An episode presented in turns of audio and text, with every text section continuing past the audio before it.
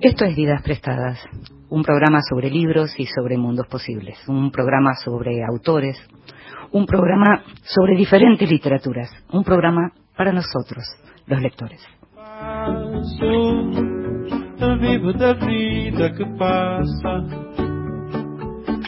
de amores que van y van. Y a nosotros, los lectores, nos gusta que nos lean en voz alta y les pedimos por eso a grandes lectores que lo hagan. En este caso, le pedimos a Santiago Loza.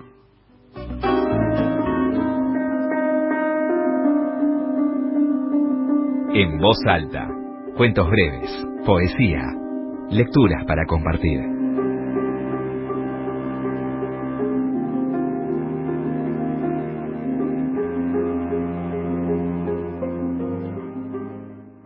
Según el certificado de nacimiento, que a su juicio no valía ni la tinta del sello, Eger tenía 79 años.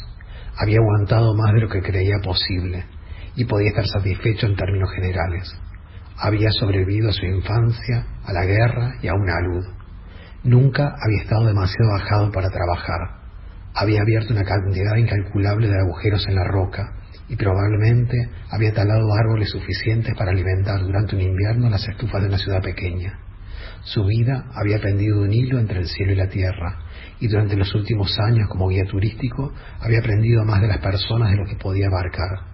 Quien supiera no cargaba con ninguna culpa digna de mención, y nunca había caído en las tentaciones del mundo, las borracheras, la prostitución o la gula. Había construido una casa, había dormido en infinidades de camas, establos, rampas de carga y unas cuantas noches incluso en una caja de madera rusa. Había amado y se había hecho una idea de hasta dónde podía llevar el amor. Había visto a dos hombres caminar por la luna. Nunca se había visto en el apuro de creer en Dios y la muerte no le daba miedo. No recordaba de dónde era y últimamente no sabía a dónde iba, pero podía mirar atrás en el tiempo, a su vida, sin lamentos, con una media sonrisa y un gran asombro. Fragmento de toda una vida de Robert Haller. Lo escuchábamos a Santiago Loza, cineasta, dramaturgo, guionista, el hombre que duerme a mi lado, y la primera casa son sus libros, son sus novelas publicadas por Tusquets. Es autor de Doce casas, la serie premiada de televisión. Eh, entre las obras de teatro, tal vez recuerdes que hizo una muy buena con Marilú Marini que se llamaba Todas las canciones de amor y es autor de varias, director y guionista de varias películas, Malambro, El hombre bueno, Breve historia del planeta verde, Los labios, la novela de la que leyó recién Santiago Loza, Toda una vida, de Robert Setaler, publicada por Salamandra, es una novela extraordinaria. Vidas prestadas en la noche de la radio pública.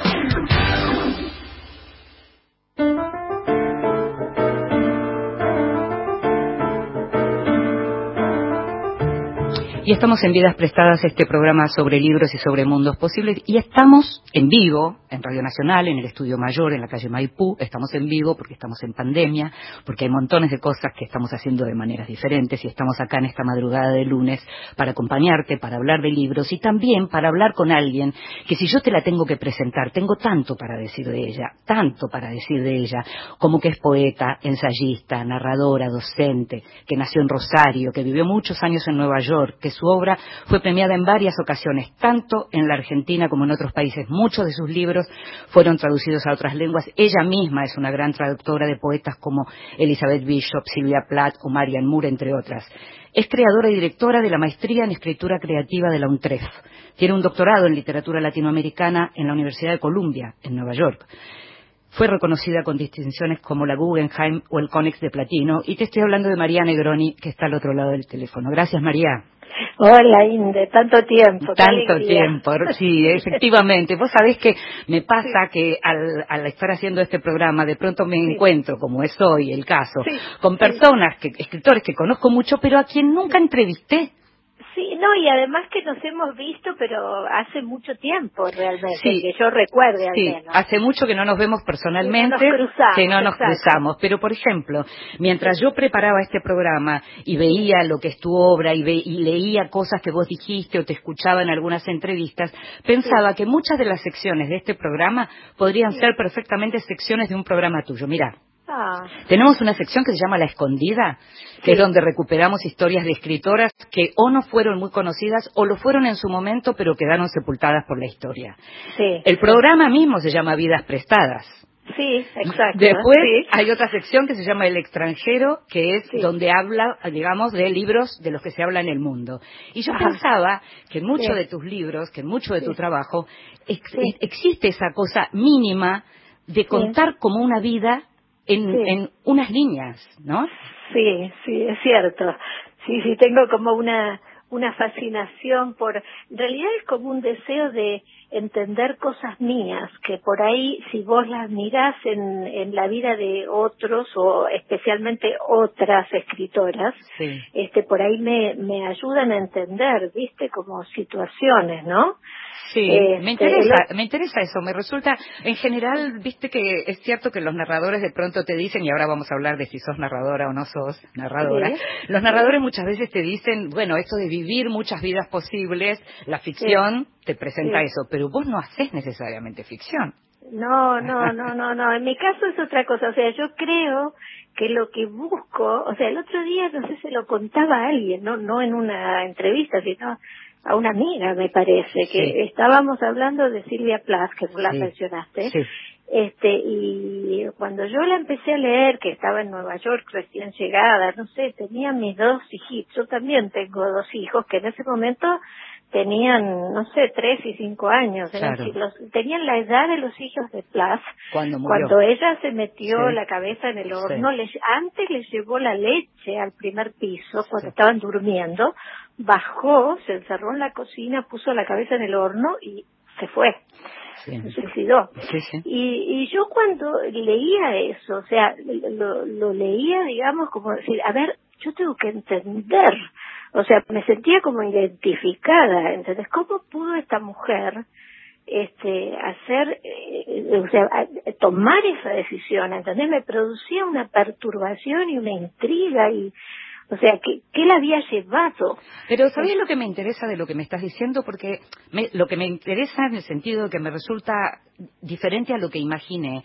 En el sentido de que, por ejemplo, si uno toma lo que vos llamás el tríptico, la elegía Joseph ah. Cornell, el archivo Dickinson y el objeto Satie, en donde directamente tratás con tres autores eh, que, como vos en algún momento mencionás, que son como autores de la pieza mínima, digamos, ¿no? Eh, que, te provocan decir fascinación, eh, que tienen y que trabajás de manera fragmentaria. Yo lo, que pensaba, y vos al mismo tiempo siempre decís que para vos no importa la anécdota sino el lenguaje. Sí, es verdad. Pero en estos casos estamos hablando incluso, en algunos te pusiste la primera persona. Sí, e, en el tríptico. Sí, en el tríptico. Sí, este, eh, a ver, eh, eh, vamos a hacer un rodeo. Vos me preguntaste si yo era narradora. Yo no creo que yo sea una narradora. Yo creo que yo toco diversas, me meto, soy medio una intrusa, que me meto en distintos campos, pero siempre lo fundamental es la poesía. Y la, cuando digo la poesía, pues, ahí siempre lo tengo que explicar, porque la poesía contra lo que suele pensar la mayoría de la gente, que es el, verso, la rima, la música, las emociones.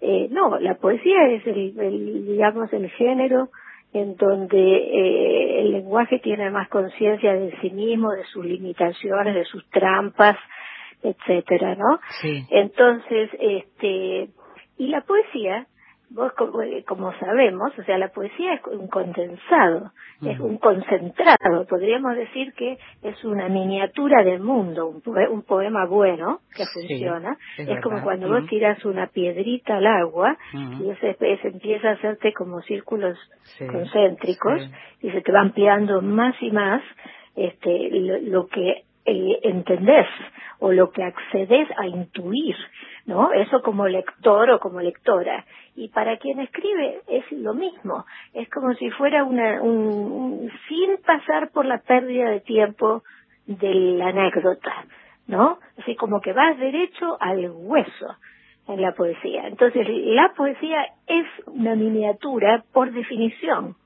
Pero entonces en este tríptico, por ejemplo, cuando vos, a ver, yo estoy tratando de que el lector lo entienda, porque yo los libros los leí, pero quiero que entienda de qué se tratan esos libros. Porque esos libros no son biografías, no, son autobiografías, son esas piedritas que vos encontrás en el camino de esas vidas, que las tomás y haces tus propias miniaturas con esas piedritas de esas vidas. ¿Es así? Exacto, tal cual. O sea, yo tomé este en realidad no fue ese el orden en que los escribí. Primero escribí el de Joseph Cornell, que es el artista visual, el, cineasta que nos filmaba, porque era el tipo este que salía a, a caminar y se encontraba en las, tiendas de viejos y demás, este, en las tiendas de cachivache se encontraba films caseros que los reciclaba ¿no? Entonces, eh, en Cornell hay un, un, también es un tipo que hace esas cajitas maravillosas con objetos encontrados, es una especie de, de surrealista que, que no fue reconocido como tal, un solitario, un tipo que nunca se casó, en fin, este, un personaje Cornell. Entonces, primero empecé con él. Y lo que hice ahí es una mezcla, me parece, porque por un lado sí cuento cosas de su vida, pero lo que intentaba hacer era, digamos, mostrarlo desde como una cosa obvia, ¿no? Desde, desde un lugar particular, que es la emoción que a mí me produce ese personaje. ¿Te produce él y te produce su obra o él? ambos, ambas, ambas cosas. ambas cosas, ¿entendés? Sí, sí, este, Además, además, ahí me enamoré porque yo había ido a ver una película en una especie de cinemateca en donde pasaba en uno de los cuadros de estas películas recicladas porque no están filmadas por él. Este había una especie de, cuadro por donde la pantalla se veía apareciendo de la, desde la derecha y desvaneciéndose en la izquierda una nena de unos 10 años desnuda sobre un caballo blanco, imagínate la escena, ¿no? Todo el pelo rubio cubriéndole el cuerpo desnudo. Y, y yo me quedé con ese fotograma, bueno, con ese cuadro, fascinada. Mm. Entonces digo, ¿qué me pasó con esta imagen? ¿Qué, ¿Qué es? Y ahí empecé a escribir el libro. Mm. Entonces es una mezcla, qué sé yo, un delirio ese libro, mm. pero tiene cosas de la biografía de Cornell, tiene poemas en prosa sobre esta nena, que yo la llamo la pequeña Godiva, este, y después tiene, digamos, el mundo de Cornell, porque Cornell, qué sé yo, fue secretario de Marcel Duchamp, por ejemplo, este, o, eh, qué sé yo, mezclo como personajes, cosas que a él le gustaba leer, este, él mismo tenía una fascinación un poquito extraña por las nenas. Hay muchas nenas en sus films. Modelo Lewis Carroll, digamos. Sí, tal cual. O Mark Twain. no, sabía, pero me enteré hace poco. Entonces, este, bueno, entonces ese fue Cornell. Después seguí con Dickinson, que obviamente para mí es la poeta norteamericana de, de siempre, ¿no? Algo que te, que te escuché decir que me parecía muy interesante es esta, esta esta cuestión de que Emily Dickinson se mantuvo en su casa mientras Walt Whitman al mismo tiempo ocupaba todo el espacio de la poesía norteamericana, porque coincidieron en, Sí, son absolutamente contemporáneos. sí. Y fíjate que ella vivía muy cerquita de dos este, personajes de la yo diría de la inteligencia no de de los intelectuales que formaron este lo mejor de la de la de la filosofía política de los Estados Unidos que son Emerson y Thoreau. Ah, y, y estos dos hombres, estos dos hombres que vivían cerca de ella, como se dijera a media hora, habían leído los libros de Whitman y lo hablaban de él y lo conocían, y ella no. ¿Entendés? Y ella es una poeta, pero infernal, es extraordinaria, ¿no? ¿Qué pasó cuando te enteraste que se podía acceder a sus archivos? Eh, bueno, ahí vos sabés que yo tengo, es rara la escritura, Inde, porque eh, los libros son como, cuando uno escribe un libro, siempre queda como una, una hilacha o un hilito, ¿no? Que, que queda ahí como que vos podés empezar a tirar de eso y que podés seguir sacando cosas de algo que ya está como prometido en bueno, de hecho, anteriores. de hecho, Cornell está en Museo Negro, si no me equivoco, ¿no? Exactamente, sí. Además traduje a Simic, que escribió un libro de poemas sobre él. Exacto. Entonces en Dickinson, este, yo venía con, había escrito El Pequeño Mundo Ilustrado, que es como, viste, es un pequeño también como mini enciclopedia de rarezas. Sí, vos hablas algo así como de galería de... ¿Cómo es la imagen que usás que me encantó? Como una galería... De sí. Gabinete de curiosidades. Un gabinete de curiosidades y es un, una especie de museo. No, yo lo que pensaba de, de, ¿sabes? De Pequeño Mundo, que no lo digo mucho eso, pero yo pienso que este cuando yo tengo un escritor que a mí me gusta, siempre pienso, ay, cómo me gustaría saber cuál es su biblioteca secreta, ¿no? O sea, ¿qué es lo que lee? ¿Qué, qué, es lo que le gusta? ¿Qué es lo que le fascina? Entonces, el pequeño mundo intentó ser como una biblioteca de, de obsesiones. De esos autores. Mm. no, no, de los míos. De, lo que pero yo leo. en lo que a vos te pasa, ¿hay algo del orden del, del tema Borges digamos, de, Kafka y sus precursores, esa idea de que cuando uno lee a alguien está leyendo a los anteriores, o aquellos que él leyó. Yo creo que, mira, vos mencionás a Borges. Borges es probablemente la catástrofe más luminosa que le ha pasado a la literatura argentina, ¿no? Estamos lejos todavía de estar a la altura de lo que él abrió mm. a la literatura y obviamente eh, sí, él también tenía una especie de eh, como de propensión a lo extraño, tanto digamos sus elecciones dentro del canon argentino como como del canon de afuera, ¿no? Sí, el amor por este, los nórdicos lo compartís por lo pronto. Obvio, bueno, eso, eso es un tributo absolutamente a él, ¿no?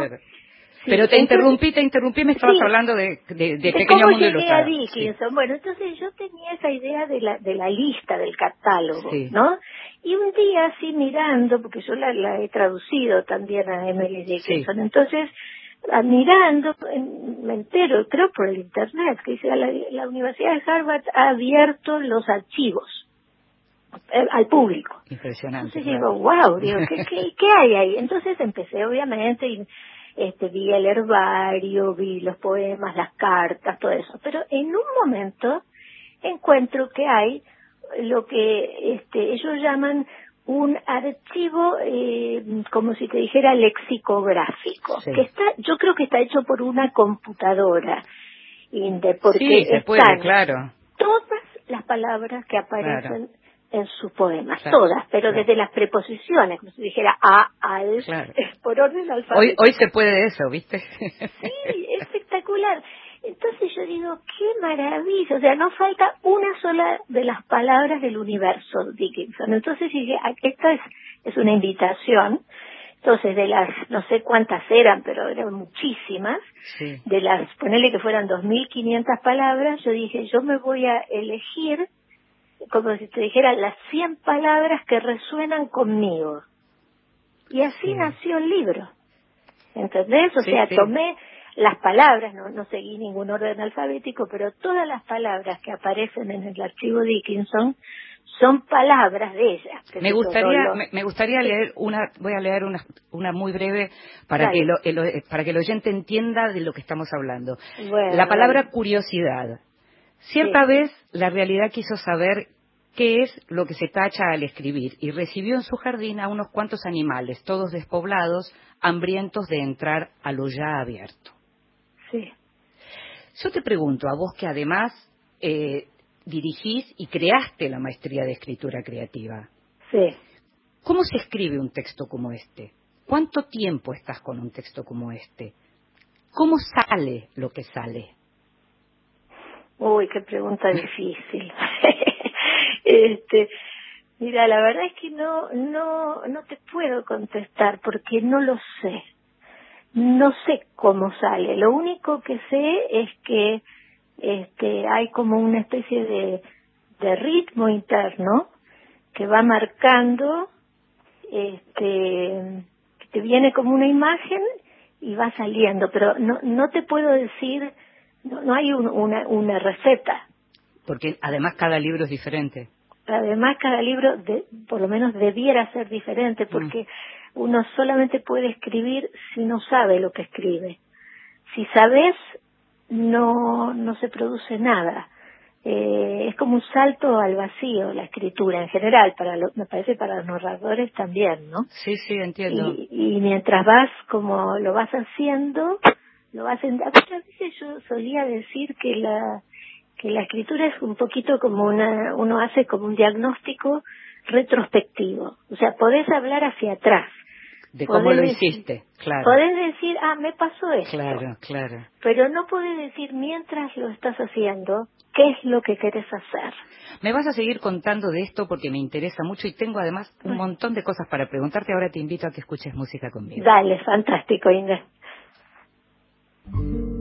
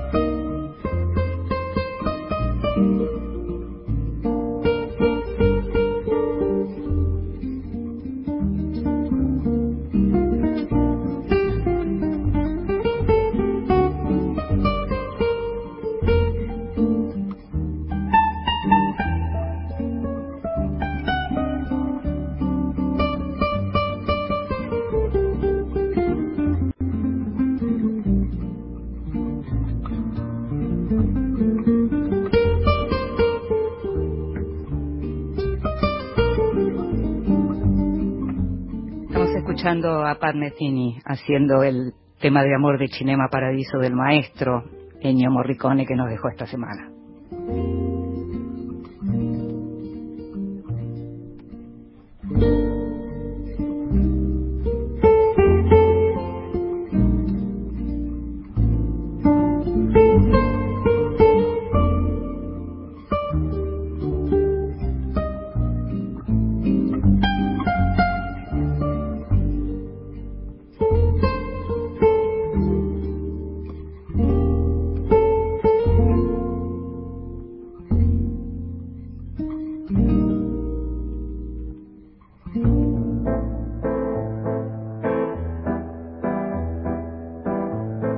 Escondida. Es tiempo de descubrir grandes autoras.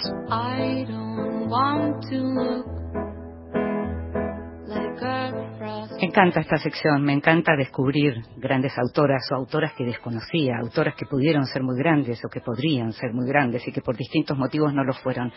Tenemos esta sección desde el comienzo de este programa y es siempre un desafío salir a buscar. Y en esta oportunidad me encontré con una autora irlandesa, May Brennan, que nació en 1917 y murió en 1993.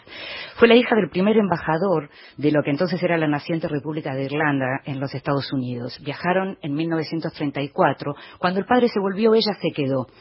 Eh, o sea que tenía 17 años cuando dejó Dublín y estudió literatura en Estados Unidos y cuando el padre entonces terminó su misión, ella siguió ahí, ella y su hermana siguieron ahí, siguieron estudiando ahí y hay como tres grandes temas, según su biógrafa Angela Burke, que son identidad, migración y exilio. El primer trabajo que tuvo ella fue en la Biblioteca Pública de Nueva York, en la calle 42, que si alguna vez viajaste la conocerás, es un edificio muy grande y muy impresionante, y en donde nuestra invitada de hoy además estudió mucho. Em, gracias a las conexiones de su padre diplomático, consiguió entrar en la revista Harper's Bazaar y empezó a escribir ahí. Estuvo ahí entre 1943 y 1949. Era muy chiquitita y muy elegante. Era de baja estatura, medía un metro y medio más o menos, pero estaba siempre muy elegante, muy bien vestida y siempre el tema de la ropa y la apariencia fue algo importante para ella. Es importante lo que te estoy contando por el modo en que ella termina. Como te digo, escribió ahí entre el 43 y el 49 y después empezó a publicar un par de cuentos en The New Yorker y terminó escribiendo en el New Yorker, que era como el sueño de cualquier eh, escritor, periodista, escritor en ese momento. Publicó entre el 54 y el 68 una sección en donde hablaba de Nueva York y la firmaba con el seudónimo de La Dama de los Detalles o, La Dama Incansable, la Dama obsesiva, podríamos traducirlo. Recién en el 69 se supo que era May Brennan quien escribía esas columnas. Eran columnas importantes y que todo el mundo seguía mucho. Pero, ¿qué pasó con ella?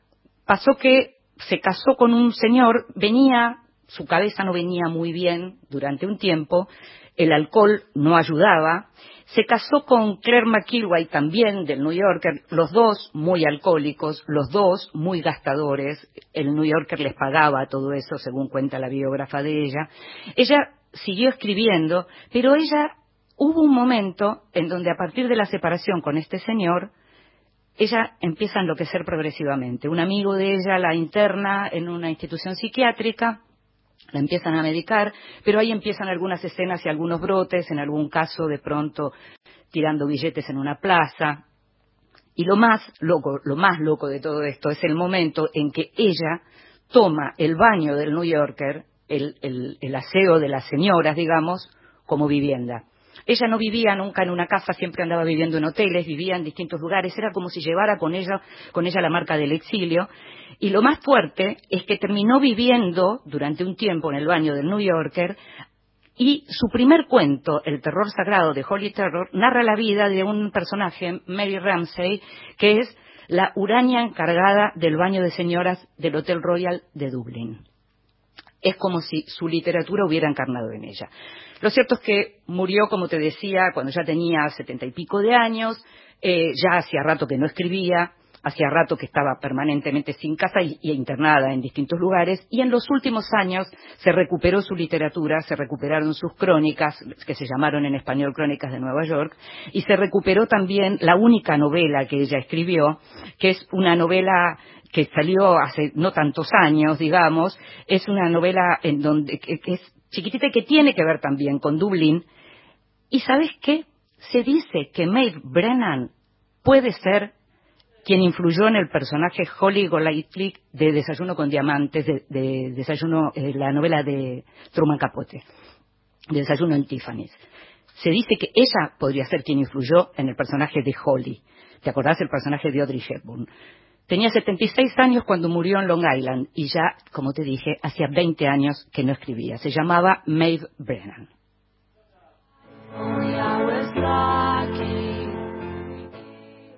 Yo podría estar encerrado en una cáscara de nuez. ¿Dónde nace tu pensamiento? Ahora comprendo que tenían razón. Las dos carátulas cumple 70 años en el aire. ¿Quién me obliga a continuar recibiendo en mi casa. ¿A que te han venido con un cuento? ¿Me vas a negar lo que dice esa carta? Tu tranquilidad me hace bien. 9 de julio de 1950. 9 de julio de 2020.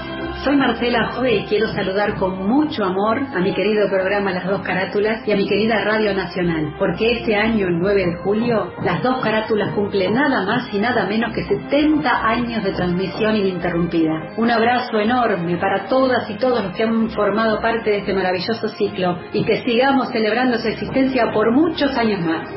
70 años en el aire, Las Dos Carátulas. Nacional, la radio pública. Radio Nacional. La radio pública. La radio pública tiene debate. Próximo programa, Noches Argentinas, con Eduardo Barone y Graciela Guiñazú. Hola, soy Roberto del Dúo Cotlanacu y bueno, quería mandarles un abrazo y decirles que esto va a pasar, todos sabemos que esto va a pasar y cuando pase nos vamos a juntar a guitarrear, a darnos un abrazo, pero hasta que pase tenemos que quedarnos todos en casa. Quédate en casa. Cuídate, cuidanos. Nacional, la radio pública una acción poco menos que siniestra de la Agencia Federal de Inteligencia que tuvo como víctima al juez de garantías de Avellaneda, el doctor Luis Carzoglio. Llega el día, Mario Giorgi. Sabemos toda la importancia que tiene el Poder Judicial dentro de lo que es la República y sin Poder Judicial no hay República. Lunes a viernes, desde las 5 de la mañana. Afortunadamente, dentro del Poder Judicial hubo reacciones en cuanto a denunciar este tipo de acciones. Confiamos en que el Poder Judicial responda a los requerimientos la hora y esperemos que esto lleve a, buen fin, ¿no? Por Nacional, la radio pública.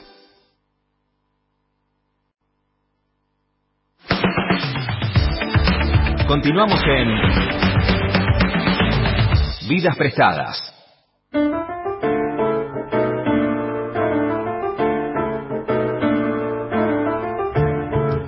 Seguimos en Vidas Prestadas, este programa sobre libros y sobre mundos posibles, y seguimos hablando con la poeta María Negroni. Mencionábamos algunos de sus libros, hay otros que no mencionamos, como Interludio en Berlín, como La Noche tiene mil ojos, Museo Negro lo mencionamos, Galería Fantástica y Film Noir, El sueño de Úrsula, Cuaderno Alemán. Son muchos. ¿Cuántos son, María? No lo sé, pero más de como 20, no sé. Y hay algunos que reúnen varios, porque, por ejemplo, La Noche tiene mil ojos, reúne Museo Negro, Galería Fantástica y Film Noir, ¿no es cierto? Exacto, sí, sí, esa es una, los, los junté y les agregué el Film Noir. ¿Y cuándo, este, ¿cuándo, ¿cuándo hay un libro? O sea, Sos la creadora y la directora de la maestría de escritura creativa de la UNTREF, que es algo que además la anécdota es muy interesante de cómo viniste y ofreciste y, apareciste con esa propuesta que por otra parte le gusta a mucha gente y que tiene lugar para pocos, digamos.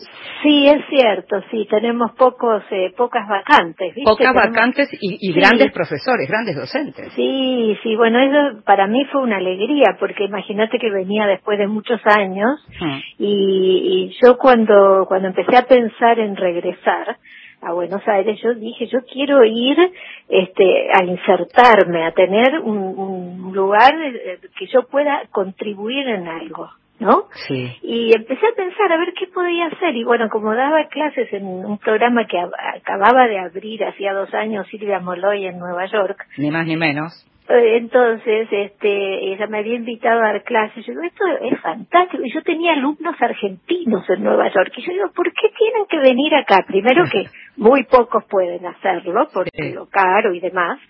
Pero además, o sea, nosotros tenemos este, acá, la verdad es que en literatura no nos falta. Talento, hay, hay muchísimo. Entonces digo, esto tendría que haber en Buenos Aires.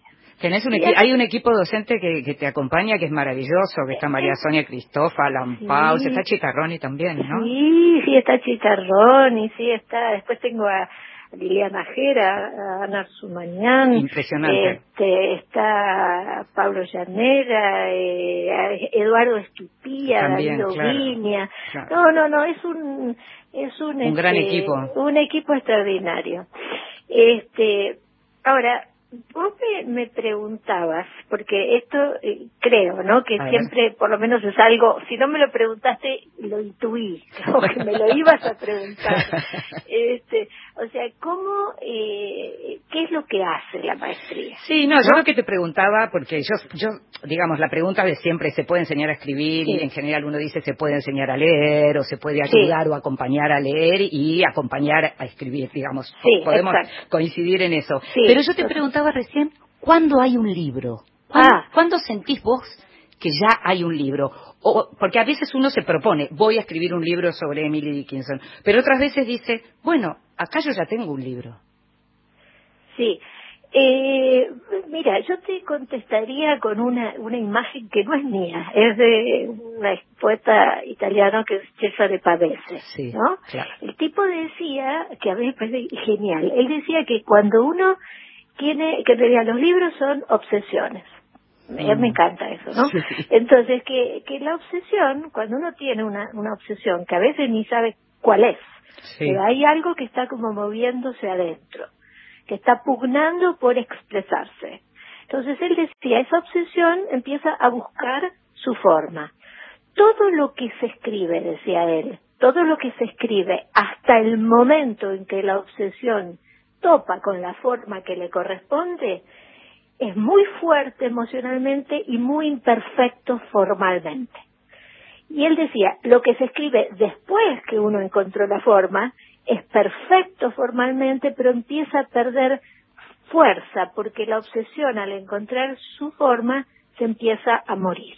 Porque a veces lo que pasa, por lo menos nos pasa a los que escribimos, es que es como si la forma se te impusiera, ¿no? Exacto. Pero en el mm. momento que la encontraste, porque uno va tanteando, ¿no? Hasta que la encuentras. Exacto. Cuando la encontrás, el libro empieza a fluir. Y después llega un momento, que es lo que yo creo que ahí es donde decís, acá hay un libro. Que es cuando te das cuenta que ya agotaste esa obsesión. Es decir, que está, podés seguir escribiendo, pero ya es como si fuera la resaca de un río. María, y eso puede tener que ver también con que hay un punto en donde la lectura, digamos, es la lectura la que termina completando lo que uno escribió y hay un ah, momento en donde uno tiene que dejarlo ir, digamos.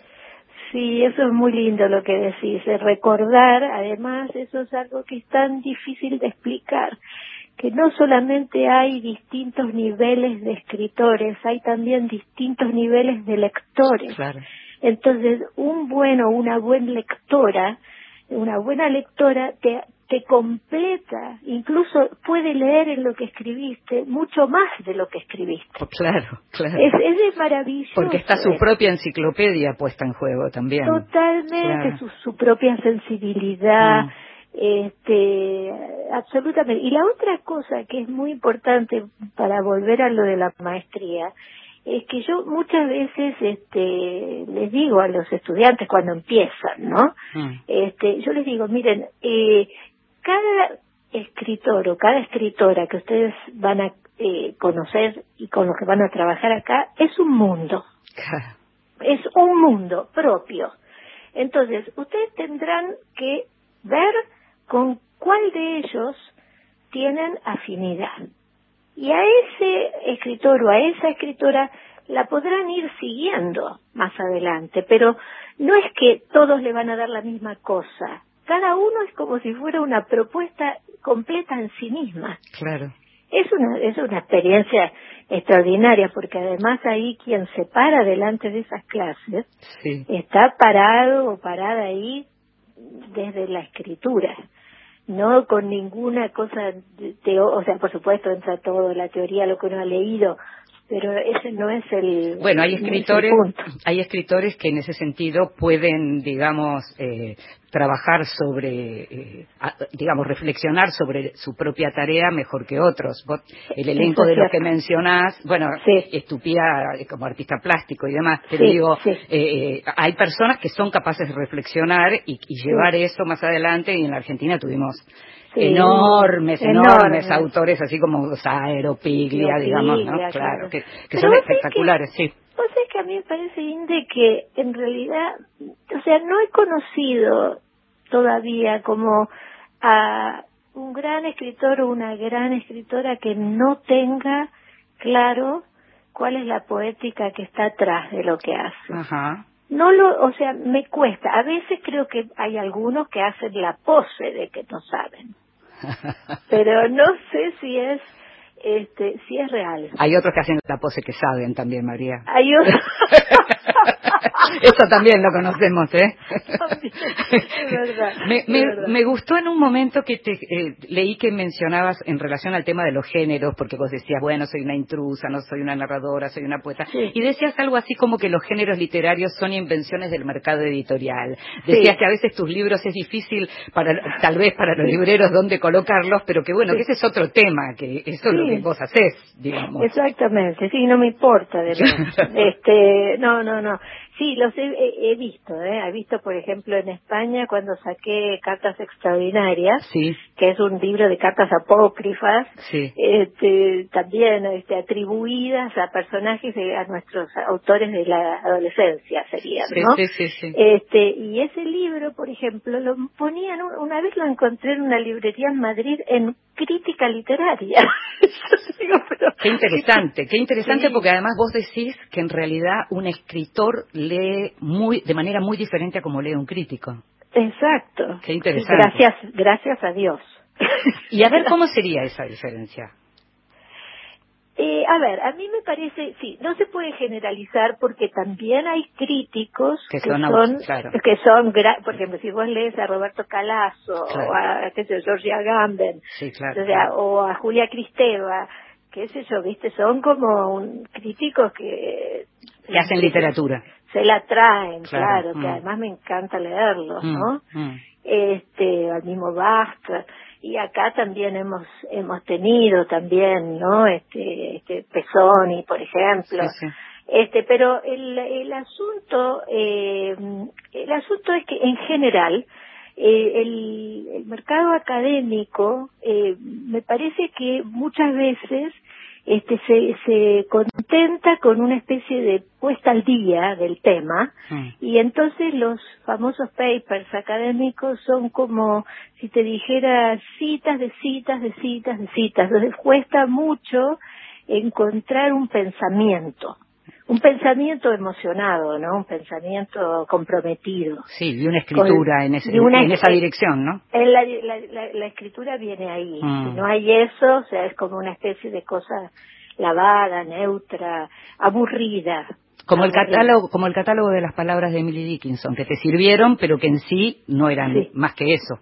Eh, claro, exactamente. Entonces, sí, yo diría que esa sería la diferencia eh, por supuesto, también uno podría decir dentro de la, de la escritura también hay muchas cosas aburridas y, mediocres, ¿no? También. No es que quiera hacerle toda la culpa al, discurso crítico, pero digamos que este, a mí me parece que, que el, el escritor o la escritora está siempre leyendo desde las costuras del texto. O sea, vos podés ver eh, es como el otro día estaba leyendo, a, releyendo a Sebald. Sí, ah. Y me encontré con un, un texto de Beatriz Arlo en, una revista, ni sé de dónde salió, en el ABC, creo que se de México de España. Entonces ella decía, bueno, cuando uno lee este, este autor, dice, uno se pregunta dos cosas. Entonces dice, lo primero es, ¿qué está leyendo? Claro. Y lo segundo se pregunta es cómo se hace lo que uno está leyendo. Sí, claro. Bueno, ves, pero vos mencionás a Sebald, o podemos mencionar a Berger, que, a John Berger.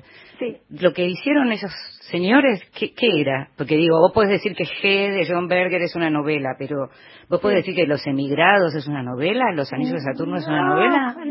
No, claro, es no importa qué es, es un artefacto. Es, un artefacto literario. Exacto, eso es lo que yo digo, es un artefacto literario que vale la pena leer hmm. porque uno está todo el tiempo en estado de asombro.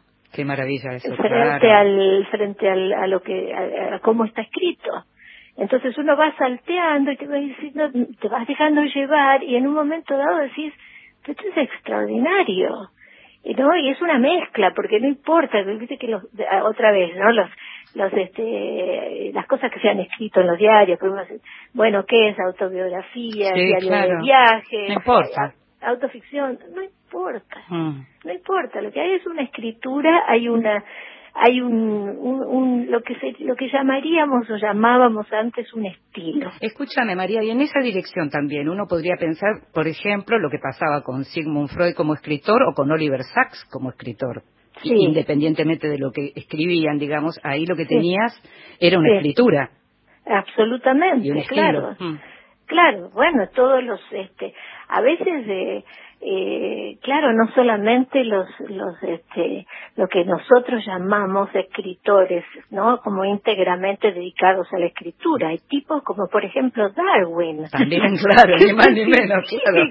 claro. ¿Cuál es la autobiografía de Darwin? Y te, te, te quedas como, tiene unas frases, este, es una prosa, ¿no? Una prosa que tiene una música que, bueno, así es complejo el tema, pero bueno, es lo que nos hace amar los libros, ¿no? Claro. María, tenemos, tengo que ir redondeando y, lo, que me gustaría es primero que me cuentes si estás en este momento escribiendo algo. Eh, sí, estoy, este, a ver, terminé un libro que lo terminé en febrero, justo antes de que pasara toda esta cuarentena, y me lo aceptaron para ya iba a salir, va a salir, si Dios quiere, en Random House, que y que no, también es una cosa híbrida, este, pero quedó todo parado, porque dijeron, bueno, retomamos. Entonces, como me agarró la cuarentena en ese momento con un libro recién terminado, mm. estoy en este momento como jugando, te diría, estoy eh, estoy leyendo algún sobre un tema que a mí me interesa mucho, que es la historia natural. Mm. Este, todos los que también se mezclan muchos científicos y escritores que se han interesado en la naturaleza, que hay muchos, ¿eh? Sí, sí. Este, tenés desde Nabokov con su mariposa hasta... Bueno, Margaret Atwood es otra con las mariposas y con las aves, en realidad. Mm. Sí, entre paréntesis yo quiero decir algo antes de terminar. Sí. Que escuché lo de las escondidas, me encantó. ¿Viste? Sí, ¿Viste? tenías razón, como uno, claro. Bueno, ves, yo, yo creo, vengo pensando que en esas escondidas hay un libro, por ejemplo. Sí, por supuesto, por supuesto, tenés que sacarlo, claro. Sí, sí, bueno, yo, te, yo te apoyo. Eso, si vos me avalás, ya me resulta más fácil para ir a hablar con mi editora. No, podés ir, y te lo, te lo, te, lo avalo y si quieres te lo, te lo escribo algo para el libro, porque me parece una idea genial. Ya te tomo la palabra. Sí, porque sabes, Inde, que esto también es, bueno, para un tema de otro programa, pero la cuestión de la, escritura de las mujeres siempre, tiene dos elementos. Uno es la parte de la producción y otro es el de la recepción. Y yo creo que uno de los primeros problemas que tenemos que solucionar es el de la recepción, cómo se recibe la producción de las mujeres. Entiendo. Y ahí lo que durante tanto tiempo era la escritura femenina. Exacto, mm. eso, eso no me parece que no no no lleva a buen puerto mm. esa discusión. Más bien tenemos que plantear que todo escritor, hombre o mujer, escribe desde lo que se llama el paradigma de lo femenino. Toda escritura producida por los hombres también. ¿Cómo me dejas con esto ahora que tenemos que cerrar la charla, María? Bueno, podemos te, otro día. Te voy a tener que volver a llamar para que me expliques todo esto que me encantó. María, un placer enorme charlar con vos. Igualmente, me encantó a mí también. Te mando un beso muy grande. Igualmente. María Negrano. Hasta luego.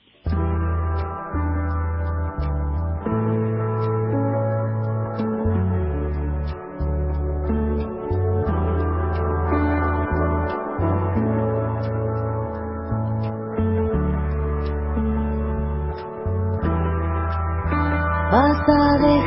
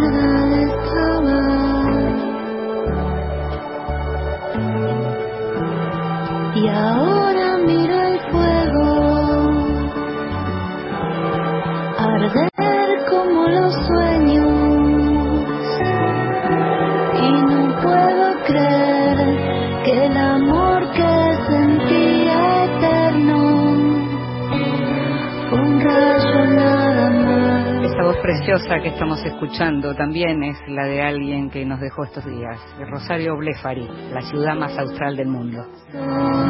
Para ver que era oro puro, la más hermosa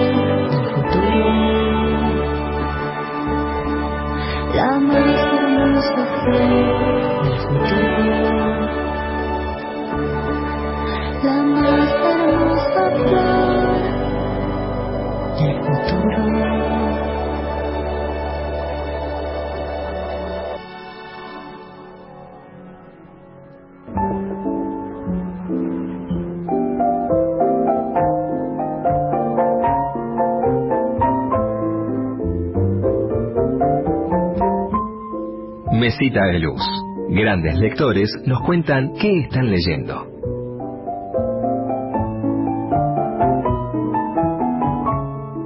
Molero, periodista y escritora. Tengo que confesarles que en la cuarentena no estoy leyendo tanto como suelo hacer porque son miles las preocupaciones que me invaden y me impiden concentrarme en la lectura. Pero bueno, eh, leí Los viajes de Gulliver, además porque tengo un grupo de amigos con el que leemos clásicos y siempre revisitamos incluso los libros infantiles. Yo personalmente tengo una relación de amor-odio con las versiones simplificadas de los clásicos porque creo que son engañosas y hacen creer luego al adulto que leyó el clásico que no leyó. Así que bueno, hemos leído a Jonathan Swift. Em, leí El Entenado de Juan José Saer en clave borgiana, que es precioso en el sentido de ese testigo, ¿no? Ese, ese pensamiento circular como el de las ruinas, donde el Def Guy termina siendo el testigo que narra. Es, es un libro hermoso. Leí, por supuesto, también Ultratumba de Leo Yola con esas zombies presas. Eh, confieso que tuve que ver El último dragón para entender alguna de las imágenes que plantea él porque me pierdo un poco en la cultura pop que maneja Em, leí también La Claridad, el libro de cuentos de Marcelo Luján, que acaba de ganar el Rivera del Duero Páginas de Espuma.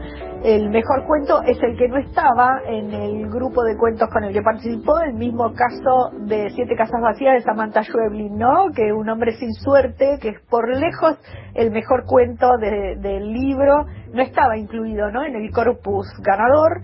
Em, y ahora mismo estoy leyendo Mañana no estás, el libro de Lee Child, eh, que me encanta, eh, porque es un, superhéroe con el que me identifico muchísimo, es un, tipo, un ex policía militar que está retirado, eh, gigante, tiene todas las capacidades y hasta ahí nada que ver, pero sí tengo una impresión de entender esa pulsión hacia hacer lo correcto que tiene, ¿no? Él no quiere los problemas, pero si algo está mal, es como una mariposa que no puede evitar ir al fuego, ¿no es cierto? Entonces él eh, termina como juntando una cantidad de enemigos a lo largo de la historia, eh, y a mí me encantaría, como él, eh, poder encargarme de todos, ¿no? Pero en la vida real es un poco más difícil, por suerte está la literatura.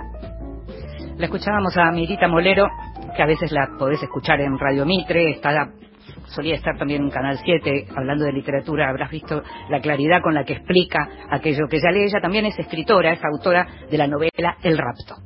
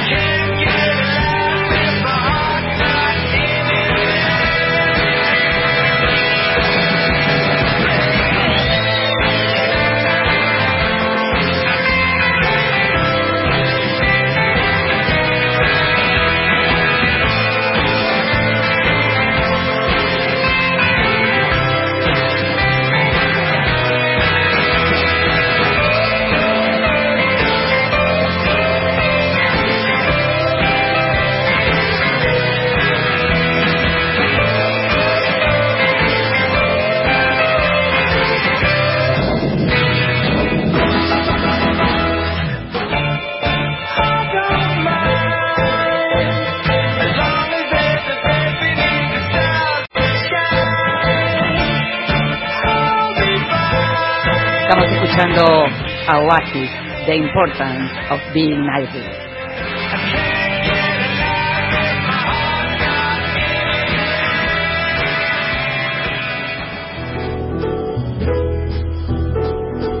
Libros que sí, títulos nuevos y no tan nuevos que son imperdibles.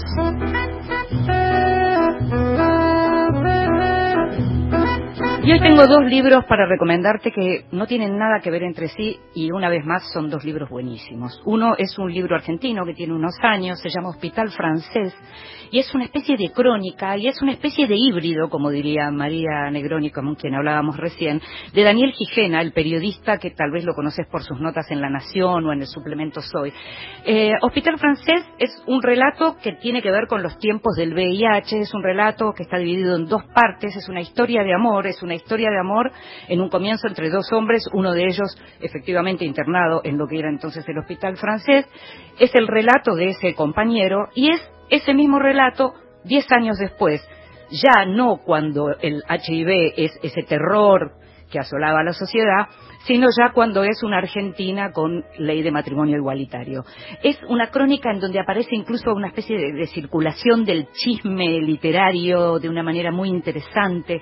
El tono de Daniel es muy interesante. Hay una mirada hacia el lector. Eh, es claramente alguien que tiene en cuenta que va a haber un lector que va a leer eso que está escribiendo, independientemente de lo que haya en términos autobiográficos, está estilizado y está preparado para ser leído y es realmente un libro precioso. Y el otro libro es un libro tremendo, tremendo digo por el volumen de lo que significa, que también tiene unos años, se llama Los papeles de Putermesser. La autora es Cynthia Ozick. Yo no había leído a Cynthia Ozick, que muchos dicen que es una de las grandes autoras norteamericanas vivas. Todavía es una mujer grande. Y Los papeles de Putermesser es un libro que ya tiene varios años, es de los años 90, y, y cuenta la historia precisamente de esta mujer, de Putermesser, que ella es una abogada que quiere, que tiene sueños, digamos, eh, y en un momento determinado eh, empezó siendo como cinco relatos independientes, después se conformó en libro, y Putermesser es como una especie de burócrata, pero burócrata que sueña hacer cosas buenas. Y entonces en un momento determinado eh, crea con la arcilla de sus macetas, crea una golem, crea un, un, un digamos, un ser que la ayudará a llegar a la alcaldía de Nueva York. Aparece todos los eh, dilemas y todas las cuestiones que tienen que ver con los judíos europeos que llegaron a Estados Unidos en esta tradición judeo-norteamericana que, bueno, tanto, digamos, abordó Philip Roth. Esta novela es una novela con un humor espectacular. Eh, aparecen las distintas obsesiones de ella, aparece Cervantes, aparece, eh, aparece la idea de Cervantina de la novela, digamos, y aparece esto en donde es lo fantástico y lo real al mismo tiempo, digamos, y hay como una voz que va contando la biografía de este personaje. Se llama, como te decía, Los papeles de Putermesser, de Cintia Ossic, lo publicó Mar Dulce, el libro de Daniel Gigena, Hospital Francés, fue publicado por Caleta Olivia.